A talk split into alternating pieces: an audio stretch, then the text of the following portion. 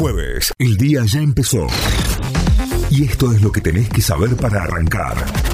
En Notify. Vamos ahora a las noticias. Nos informamos a través de nuestra página web notify.com.ar. Milei aseguró que la eliminación del impuesto a las ganancias y la reducción del IVA se van a mantener.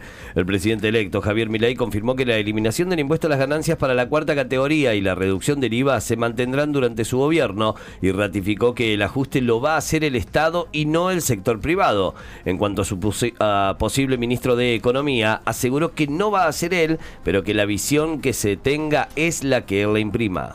Victoria Villarruel se reunió con Cristina Fernández. La vicepresidenta de la Nación recibió en su despacho de la Cámara de Senadores a la vicepresidenta electa Victoria Villarruel. Según trascendió, la reunión se prolongó por alrededor de una hora e incluyó un recorrido por las distintas dependencias del despacho de la presidencia del Senado. Al salir, Villarruel dijo, ha sido una charla amable y no hubo foto. Los femicidios aumentaron 12,5% en el primer semestre de 2023 en Latinoamérica y el Caribe. Al menos 1.945 mujeres, adolescentes y niñas fueron víctimas de femicidios en Latinoamérica y el Caribe en el primer semestre del 2023, cuando se registró un aumento del 12,5% en relación al mismo periodo del año anterior. Según el último mapa latinoamericano de femicidios, difundido ayer en el marco del Día Internacional de la Eliminación de la Violencia contra la Mujer, mujer se, que se conmemora el próximo sábado.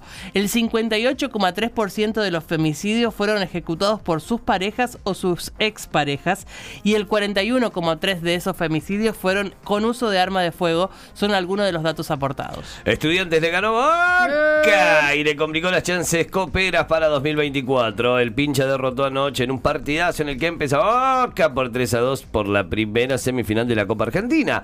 Estudiantes comenzó ganando con de Carrillo. Merentiel lo dio vuelta con dos goles y en el segundo tiempo Bosel y Figal en contra pusieron el resultado definitivo.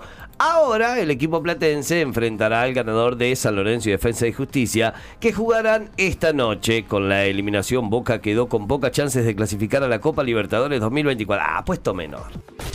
Notify, las distintas miradas de la actualidad para que saques tus propias conclusiones. De 6 a 9, Notify, plataforma de noticias.